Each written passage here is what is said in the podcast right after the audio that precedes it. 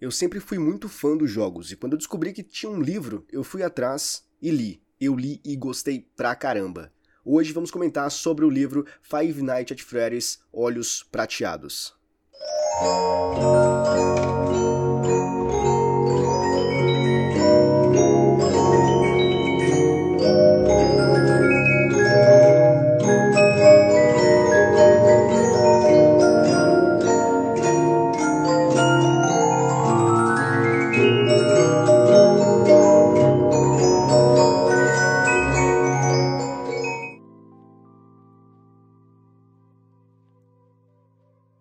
Sejam todos muito bem-vindos a mais um episódio aqui Depois das Duas, teu podcast gravado nas madrugadas, desta vez para comentar sobre este livro da Kira Britt Weasley e Scott Calton. Inclusive, o Scott Calton, para quem não para quem nunca, nunca ouviu falar sobre Five Nights at Freddy's, não sabe nem o que que é, uh, é uma série de jogos, tá? Se não estou equivocado, são cinco jogos, e é jogo de terror, e é um jogo de terror mundialmente conhecido. Aqui no Brasil ele até fez um certo sucesso por um, por um bom tempo, e as pessoas gostaram da temática, tanto que saiu essa adaptação aí para livro, interessante, né? Não foi o jogo que é oriundo do livro, mas é o livro que é oriundo do jogo. Enfim, e o Scott Calton, ele é o criador, foi ele quem produziu, que, que maquinou, arquitetou, né, todo, todo esse conceito de Five Nights at Freddy's. Que ele é o coautor da história, tá? A Kira é quem vai escrever, uh, toda a narrativa ali, vamos dizer assim, ela vai fazer a maior parte de tudo. E, enfim, esse Olhos Prateados é o livro 1, tá? Ele tá completo em três livros, então é uma trilogia, mas não necessariamente, como é que eu posso dizer? Às vezes a gente tem um pouco de receio de ler livros que são divididos em vários, né, e não um volume só. Por exemplo, Percy Jackson. No caso de Percy Jackson, se você for ler o volume 1, Uh, o final ele vai ser um gancho para você começar o livro 2. Até onde eu me lembro ali o final, eu, eu li duas vezes, né? Percy Jackson, ele vai ter um gancho para te levar para o livro 2. Então, geralmente as pessoas tendem a ter um pouco de receio de acompanhar, de ler esses livros que são trilogia, ou são quatro, cinco, uma saga, porque ele sempre termina pela metade, você precisa continuar e você fica preso aos livros ali para tu poder enfim chegar no final. Mas, no caso de Olhos Prateados, por mais que seja uma trilogia, não tem tanta essa necessidade de você continuar lendo os livros, tá? Porque esse livro, o livro 1, né? Ele tem um começo, ele tem um meio e ele tem um fim. Então ele é bem coeso, ele conecta todas as pontas que são apresentadas ali, porque no início nós temos várias coisas sendo apresentadas e nenhuma resposta. Então ele com o tempo, né, com o passar das páginas ali, com o passar dos capítulos, na verdade, melhor dizendo, as respostas vão surgindo e no final nós temos um desfecho bem completo, bem coeso, né? Então não tem tanta necessidade de você querer continuar nos outros livros. Claro, se você leu, se você gostou pra caramba, aí sim você pode continuar lendo os outros livros da saga, né, da trilogia, porque eu acho que deve ser interessante, tá? Eu, eu só fui atrás da sinopse do, do livro 2 e eu achei interessante, mas aparentemente ele vai seguir o mesmo rumo ali do desse primeiro livro, mas eu acho que de uma forma bem diferente, né? Tem toda essa questão mais mística da coisa, mas enfim, eu vou me ater aqui aos fatos do livro 1, que foi o que eu li, que é o que eu entendo, que é o que eu sei, uh, porque eu não li os outros livros, tá? Mas enfim, fica aqui essas, essas considerações iniciais para vocês, tá? Porque eu queria comentar sobre isso. E claro, eu queria comentar também, né, como eu falei sobre os jogos eu sempre gostei, sempre fui muito fã dos jogos de Five Nights, como eu tinha comentado, reiterando agora, e eu zerei, eu acho que dois jogos, né? E, e, nem foram em sequência. Eu acho que eu zerei o primeiro jogo, que foi o mais clássico de todos, inclusive eu acho que, na minha opinião, é, é o melhor, né? Eu acho que quando foi chegando, cara, eu não tenho certeza se são cinco ou são seis jogos, uh, enfim, mas o último que lançou é, ele foi um dos piores, na minha opinião. Eu não, não cheguei a jogar ele, mas eu vi algumas gameplays, alguns comentários, enfim. E pelo que eu vi, ele foi um dos piores ali.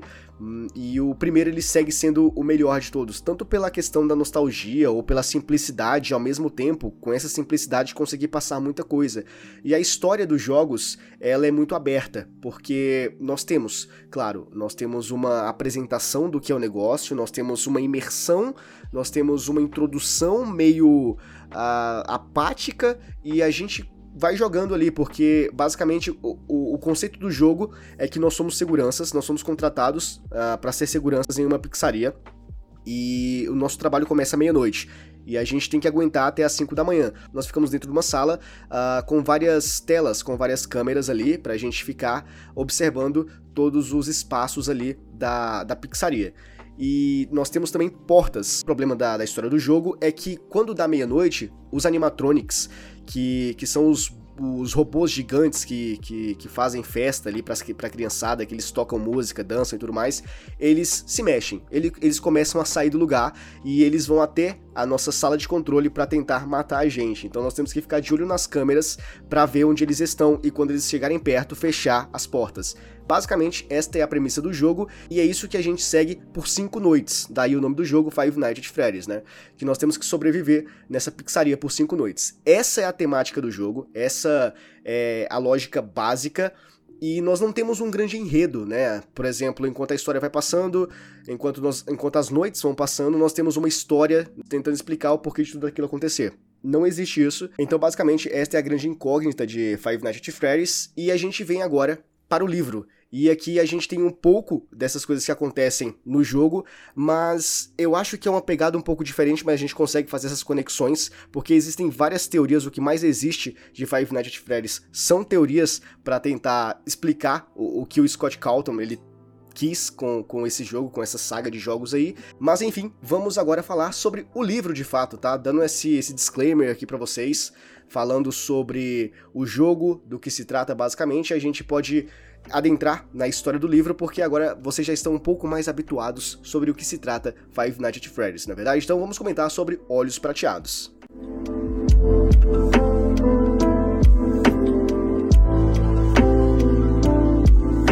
Tudo começa em um fatídico momento, em uma fatídica noite, provavelmente, onde a nossa protagonista, Charlie, está sendo atacada por Foxy, um dos animatronics, e ela está prestes a morrer. E então o livro começa a narrar a história da Charlie, né? Mostrando que ela está voltando para Hurricane, eu acho que esse é o nome da cidade, que é a cidade natal dela. E esse é o primeiro momento que nós temos uh, uma impressão de que o livro ele vai ter uma narrativa fragmentada. Pelo menos nesse início, o que é uma narrativa fragmentada? É quando nós não temos uma história linear. Ou seja, o primeiro momento, uh, o primeiro contato que nós temos com o livro é uma cena já caótica, uma cena uh, turbulenta e uma cena, sobretudo, bastante temerosa ali, né? E a gente não sabe o porquê. A gente não sabe quem é essa garota, a gente não sabe por que, que o Fox tá atacando ela, a gente não sabe onde ela tá, a gente não sabe o que aconteceu. Nós não temos todo o retrospecto da situação. Então, a partir daí, nós temos essa narrativa fragmentada, onde o autor vai utilizar isso, ou seja, uh, começando pelo final, e a partir então, ele vai construir toda uma narrativa, né, todo um retrospecto para chegarmos lá no final do livro nesse começo, para a gente entender o, o que estava acontecendo desde o início, entendeu?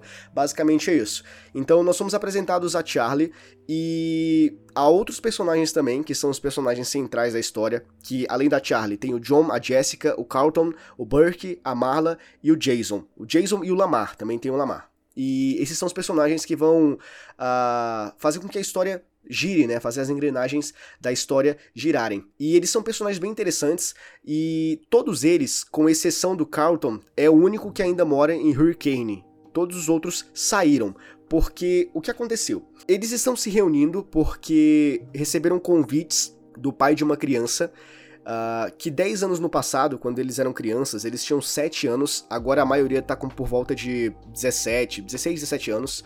E 10 anos atrás, aconteceu um grande incidente, né? Então, eles voltaram agora para a cidade, porque 10 anos se passando, a Charlie volta para a cidade para rever os amigos, né? Para rever esse, essa garotada que eu comentei com vocês e prestar as condolências para esse amigo antigo. E basicamente o que aconteceu é que houve alguma coisa em alguma coisa bastante misteriosa, um incidente misterioso que aconteceu no restaurante Fred Fazbear's, que é a pizzaria onde ficam os animatronics, né, que são esses robôs aí que basicamente são três principais ali, que é o Fred, a Chica e o Bonnie, a Chica, né, e o Bonnie, e aconteceu alguma coisa e o livro fica uh, constantemente uh, citando este fato, mas não revelando nada. Então, um ponto interessante desse livro, e que eu gostei pra caramba, e que é uma das coisas que, que me agrada, que é o mistério, é que ele te fala bastante coisa, ele te apresenta muita coisa, mas ao mesmo tempo ele não te responde nada. Ou seja, você vai precisar ficar até o final caso tu queira de fato descobrir tudo o que está acontecendo. Então, esse incidente misterioso que aconteceu há 10 anos atrás, as pessoas, a Charlie, né, o, a Charlie, John, Jessica, Kaltenberg, Marley, Jason e o Lamar, eles voltam para a cidade natal deles para prestar as condolências, porque os pais da do, dessa criança, né, que a gente vai descobrir depois de um tempo que o nome dele é Michael, Uh, eles vão prestar, eles vão fazer com essa, essa espécie de condolência ali para reunir todas as pessoas, as pessoas próximas, as pessoas que, que eram amigas do Michael e principalmente é, é, os, os, personagens principais que eram bastante próximos a eles, uns mais do que outros, né? Principalmente o Carlton, se não estou equivocado, que era mais próximo do Michael. Enfim, e esse é um momento importante porque mais do que prestar condolência, do que eles lembrarem do, do, do incidente, lembrarem do fato, uh, vai fazer também com que reacenda a chama da amizade entre eles. E não somente isso, mas vai fazer com que eles vasculhem ali, com que eles ruminem mentalmente as coisas que aconteceram no passado. Eis que então esse incidente misterioso, ele é revelado, tá? E a gente descobre que 10 anos atrás, o Michael, ele foi sequestrado e o suspeito, ele nunca foi preso por falta de provas. Então, basicamente, a gente já tem aí a grande problemática inicial, porque inicialmente nós tínhamos a, a questão do, do, do porquê que a, a, a Charlie e os amigos estavam voltando para a cidade e que 10 anos atrás tinha acontecido alguma coisa, mas a gente não sabia o que que era. Enfim, a gente descobre o que que era, a gente descobre com quem era e é um fato meio que aterrador, né? Porque essa é a grande uh, o grande charme, eu deveria dizer, de Five Nights at Freddy's, que é essa questão da, da história por trás de tudo, né?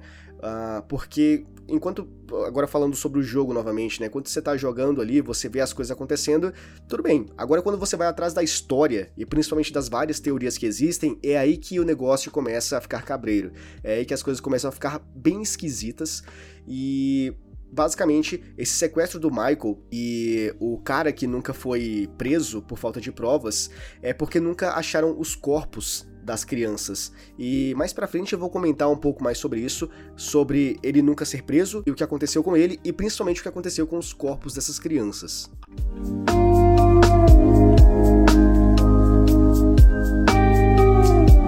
Lembra que eu falei que esse reencontro não iria somente por por conta das condolências que eles iriam prestar ao, ao antigo amigo que morreu e tudo mais, mas principalmente para reavivar algumas coisas ali, principalmente da amizade deles. Então, uh, o que acontece é que eles decidem revisitar o restaurante, o Fred Fazbear's, e começa uma série de, de, de, eventos catastróficos e interessantes, mas ao mesmo tempo aterrorizantes também, porque eles acabam entrando, se eu não me engano, foram acho que duas ou três vezes que eles entram ali no, na pizzaria, no restaurante, e nada acontece. Claro, eles começam a suspeitar de algumas coisas, eles escutam algumas coisas, alguns escutam, outros não, eles começam a questionar ali a sanidade. Será que alguma coisa está acontecendo? Enfim. Porém, na terceira vez que eles decidem voltar, porque na primeira e na segunda eles conseguem entrar e conseguem sair numa boa, mas na terceira vez que eles vão, acaba acontecendo uma coisa ali que foge dos planos deles, que eles são encontrados pelo segurança do prédio. Porque o que aconteceu? A, a pizzaria, ela existiu há 10 anos atrás, obviamente, né? E teve todo aquele, aquele charme dela de, de dar vivacidade à cidade. Porém, quando aconteceu esse incidente com o Michael, né? Dele ser sequestrado e tudo mais, uh, inclusive ele foi sequestrado por um animatronic, mas claro, não era um animatronic, era uma pessoa, né? Usando uma fantasia de um animatronic. E depois que isso aconteceu, meio que perdeu a graça, perdeu o charme, o negócio ficou meio que amaldiçoado, não sei, as pessoas colocaram uma energia ali e essa energia foi ficando até o ponto em que ela foi fechada. Então as pessoas, né, do, do local, empresários e tudo mais, uh, tiveram a ideia de construir alguma coisa em cima para fomentar a economia da cidade e trazer novos turistas. Uma coisa que não acabou dando muito certo porque o empreendimento ficou parado, que era a criação de um shopping center e ficou pela metade, eles não terminaram a construção. No entanto, a Fred Fazbear's não foi demolida. O shopping center foi construído ao redor da Fred Fazbear's, talvez para ah, eu não sei manter a tradição do local ou para alguma de alguma forma não não violar a espécie santu de um santuário que, que foi para a cidade. Enfim, Voltando aqui, a questão do, do, segurança, né? Eles entraram no shopping depois indo em direção à pizzaria, ao restaurante, mas na porta estava o segurança de nome Dave. E o Dave é um personagem bem emblemático, desde a da, da primeira apresentação dele a, até quando a gente conhece um pouco mais sobre ele. E aqui eu tô resumindo bastante a história do livro, tá? Não vou contar na minúcia, detalhe por detalhe, o que acontece, até porque não dá para fazer isso. O livro é bem extenso e tem bastante descrição por parte dos autores, então eu tô fazendo um apanhado geral aqui, uma síntese do que acontece, tá bom? Mas resumindo bastante a história, o Dave, que é o segurança, a gente descobre futuramente que ele era sócio do pai da Charlie. E o pai da Charlie era o criador da Fred Fazbear's e o criador também de todos os animatronics. Era um cara que uh, que idealizava e que, que, construía esses robôs gigantes aí para alegria da, da garotada, até certo ponto, né? Nesse momento, quando os jovens, né, os adolescentes, eles entram nessa, nesse terceiro, nessa terceira visita para Fred Fazbear's, que eles encontram com o Dave, é aí que a história entra num momento dramático, apreensivo e de muito terror. Inclusive, esse daí eu acho que é o capítulo 6, 7, 5, 6, 7, mais ou menos isso, uh, porque é mais ou menos a metade do livro, ao total são 13 capítulos. Então, quando a gente chega na metadezinha ali do livro, as coisas começam a, a, ficar um pouco mais tensas. Claro que desde o início a gente tem aquela apreensão, mas é somente apreensão, porque nada acontece de fato.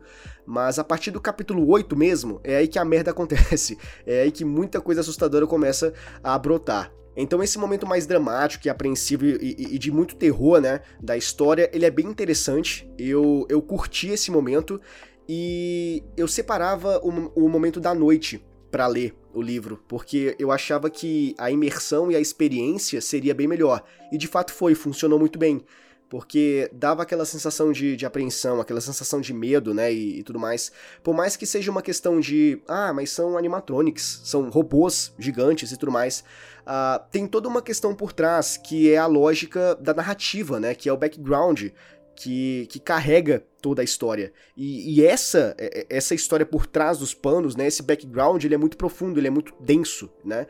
Então, por isso que, que funcionava, ainda mais quando tu conhece a história, porque quem pega o livro pela primeira vez sem conhecer nada, claro, vai ter a, a questão do impacto, do, do espanto tudo mais, só que quem já vem da, da saga dos jogos e das teorias dos fóruns da, da internet e tudo mais, sabe que é, é, bem mais é bem mais tenso, né? É tipo o iceberg, sabe que não é somente a ponta ali, né? Tem várias coisas para baixo. Mas enfim, eu gostei pra caramba e às vezes eu lia de manhã, às vezes eu lia à tarde, mas eu sempre tinha uma preferência maior por ler à noite, principalmente de madrugada, porque eu acho que seria bem melhor. E realmente foi melhor, eu gostei pra caramba. E inclusive eu terminei esse livro de madrugada. Eu terminei ele agora, que eu estou gravando aqui para vocês. São duas e sete da manhã. Eu terminei ele uma hora atrás e eu estou gravando aqui. E eu gostei pra caramba, foi uma experiência incrível, tá? Então, quando você chegar nesse, nesses momentos de mais uh, dramaticidade, de, de mais apreensão e de terror, é aí que vai valer de fato a leitura do livro, tá? Claro, do início até o final ele vale muito a pena. Ele tem uma, uma narrativa muito fluida, ele tem uma, uma narrativa muito conectada ali, que ele vai conectar todos os pontos. Isso é bom, muito bom, na verdade. Então, desde o início você vai gostar pra caramba. Mas a questão de mais frenesi, né? De mais ação, uma coisa mais frenética mesmo, ela vai acontecer na metade do livro para o final. Então, a partir desse ponto, é aí que a história vai ficar ainda melhor.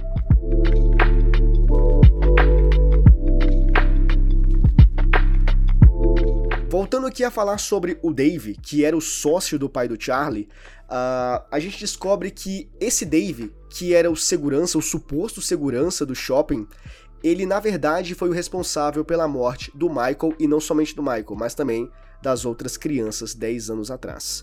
Porque lembra que eu comentei que tinha um cara fantasiado de animatronic, né, que tava com uma fantasia de um dos dos robôs ali, foi esse cara que raptou o Michael. E não somente o Michael, mas todas as outras crianças. Esse ponto aí é interessante porque é revelado muita coisa. Né? Quando ele foi preso na, pela primeira vez, mas sem provas, e agora ele voltou, né? A questão dele ter desaparecido, ele ter voltado, e ele ser o segurança, e ele ter a, a, a inscrição dele lá na, como é que eu posso dizer? Ele entregou o currículo, vamos dizer assim, e tem a carteira assinada e tudo mais, e, poxa, ninguém sabe que ele é o mesmo cara daquela época. O que aconteceu é que 10 anos atrás, quando ele ainda era sócio do pai da Charlie no, no restaurante, e ele trabalhava com, com o pai da Charlie, ele era gordo, ele era mais gordo e tinha uma aparência um pouco diferente. E agora ele está completamente magro e com um semblante desgastado, o que faz com que seja difícil associar um ao outro. E, e, claro, se passou uma década, é difícil que todo mundo lembre claramente dele, ainda mais que ele mudou fisicamente de uma forma tão drástica. Porém, a gente acaba descobrindo mais pra frente que ele é descoberto, tá? Mas a grande problemática de fato é por que, que o Dave, 10 anos atrás, ele não foi preso, né? Porque uh, as pessoas sabiam as pessoas que eu falo são as autoridades, sabiam que ele era o responsável pela morte do Michael e pela morte das outras crianças, que ele tinha raptado e tudo mais. E, novamente, eu tô resumindo bastante coisa aqui, eu fico até um pouco ressentido, né? Eu fico até um pouco cabisbaixo de, de estar retendo tantas informações aqui, de, de não passar tanta coisa, mas é porque é, é muita coisa para comentar, muita coisa. Mas enfim, é, infelizmente eu vou ter que fazer isso. Mas acaba que o, o Dave, mesmo sendo acusado, mesmo as pessoas ali, as autoridades sabendo que era ele, o policial local, uh, que, que ele tinha sido responsável, ele não podia ser preso porque não existiam provas contra ele, porque não acharam os corpos do, dos garotos e por isso ele foi solto. E aí os 10 anos se passaram, e ele voltou como segurança e tudo mais, e fez toda a merda de novo ali na Fred Fazbear's com a garotada, que isso é o que acontece no momento que eu falei que fica mais dramático, apreensivo, né, que, que é bem assustador,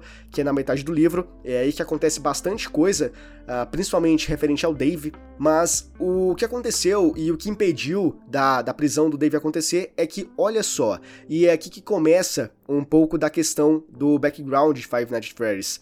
O Dave, ele sequestrava essas crianças, e ele colocava elas dentro do corpo dos animatronics. E as almas dessas crianças faziam os bonecos se mexerem para atacar as pessoas. Então é como se a alma dessas crianças nunca pudessem ter descansado em paz. É, elas nunca tiveram é, essa possibilidade. E é por isso que elas permaneciam ali atormentando né? É, principalmente nos jogos, por isso que elas atormentavam segurança, porque eles sendo adulto, eles enxergavam como essa, é, esse adulto, esses adultos, qualquer, quaisquer que fossem, como uma espécie de ameaça. E é por isso que eles atacavam. Eles só não atacavam crianças, porque criança com criança, né, eles se divertem ali. E tem até um momento ali com o Foxy e com o Foxy e com o Jason, que isso fica explícito ali que a gente entende isso. Mas é essa questão ali do, do Five Nights at Freddy's, dessa questão meio bizarra, né, de, deles, do, do cara pegar as crianças e colocar dentro do, do corpo dos animatronics e os animatronics virarem uh, é, é, a alma dessas crianças que nunca foram encontradas, o, o corpo deles e tudo mais, e que, que, que torna essa, essa narrativa tão densa e tão sombria, né? E isso daí é meio que, como é que eu posso dizer, a ponta do iceberg ainda. Eu não sei se os outros dois livros dessa série, né, eles trabalham mais ainda essa questão de enfatizar as teorias.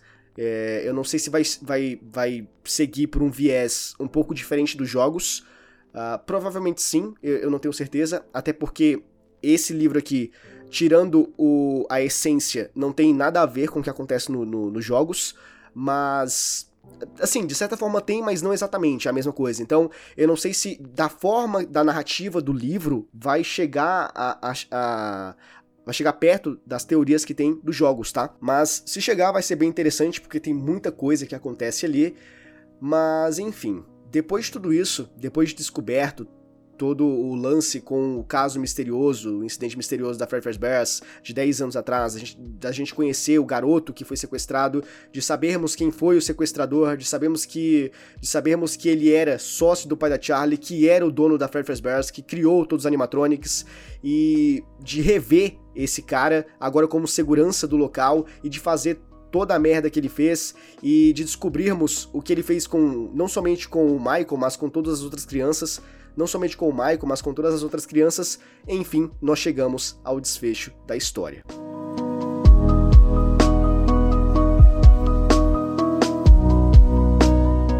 O Dave ele tem um final bem triste e merecedor, na minha opinião, tá? Tem, tem, tem mais é que se lascar mesmo, tem mais é que se ferrar. Porque basicamente o que acontece é que ele tem um final uh, bem poético, na verdade, né? Porque tem uma, um capítulo, o final de um capítulo, onde ele comenta que ele é um deles, que é, né? Porque eles não, ele não vai ser atacado pelos animatronics porque ele é um deles.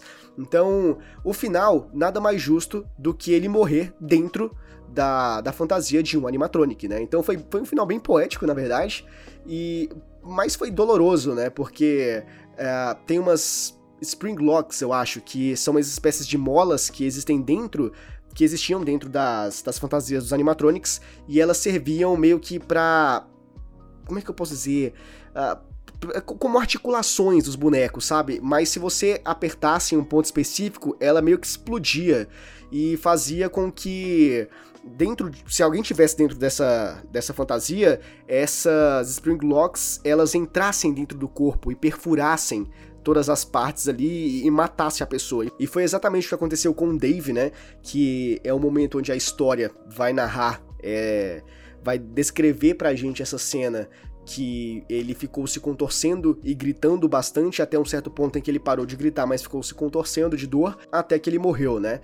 Enfim, então esse foi o triste fim do Dave, mas que foi merecido também. E a gente teve também a possibilidade dos jovens seguirem em frente com suas vidas. Claro que a gente sabe que se existe um livro, se existe um livro 2 e livro 3, as perturbações ali, as complexidades de, de, tudo, elas permanecem, elas continuam na cabeça dos jovens, ou pelo menos na cabeça da Charlie, que é a nossa grande protagonista. Mas o final desse primeiro livro termina com, com todos resolvendo o grande caso, que ficou em aberto por 10 anos, e tendo essa possibilidade de seguir a, a vida deles e voltarem para suas casas e tentarem, né, claro, porque é impossível, mas tentarem esquecer e conviver com este fato pelo resto de suas vidas.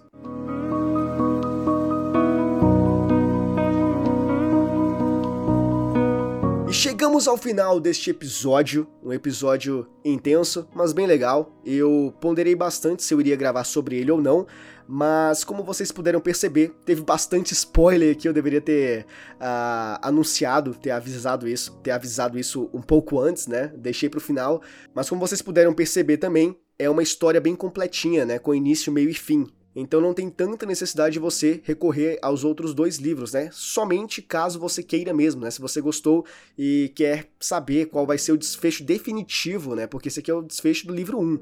Caso você queira saber o desfecho definitivo da história, aí sim você pode ir atrás do livro 2 e do livro 3, beleza? Mas essa aqui é a história de Five Nights at Freddy's, livro 1, Olhos Prateados. Uma história intensa, uma história muito boa. Desde o início eu já sabia que eu iria gostar da história, mas eu não sabia que eu iria gostar tanto assim, né? Eu estou até ponderando aqui ir ler os outros livros, mas aí eu vou eu vou ler e, e, e vai ficar em off mesmo, tá? Não, não tenho pretensão de, de trazer a, a trilogia completa aqui. Caso eu leia de fato, porque tem muita coisa na lista aí, eu vou ler, mas não vou trazer nada para cá não. Eu só queria trazer sobre esse primeiro livro mesmo, para deixar registrado aqui e para vocês conhecerem também a, a história, não somente do livro, mas essa, esse apanhado geralzinho que eu fiz sobre o jogo também, tá? Então, se você gostou do livro e você é um adepto ao gênero do terror, fica a indicação também do jogo, tá? Que é bem mais imersivo e também bem mais assustador. E se tu chegou até aqui é porque provavelmente tu gostou, na verdade. E caso queira fazer uma crítica construtiva, me falar o que, que tá bom e eu posso manter, ou o que está ruim e eu posso melhorar, ou mesmo uma sugestão de pauta, você pode. Aqui na descrição tem um e-mail, tá bom? E também tem um Instagram, o um Instagram do Depois das Duas. Sinta-se à vontade para entrar em contato comigo pelo melhor meio que for para ti, ok? E esse foi o Depois das Duas, teu podcast gravado nas madrugadas, desta vez comentando sobre o livro da Kira Bridge Weasley e Scott Calton, Five Nights at Freddy's Olhos Prateados, livro 1. Eu espero que você tenha gostado. A gente se vê no próximo episódio. Abraço.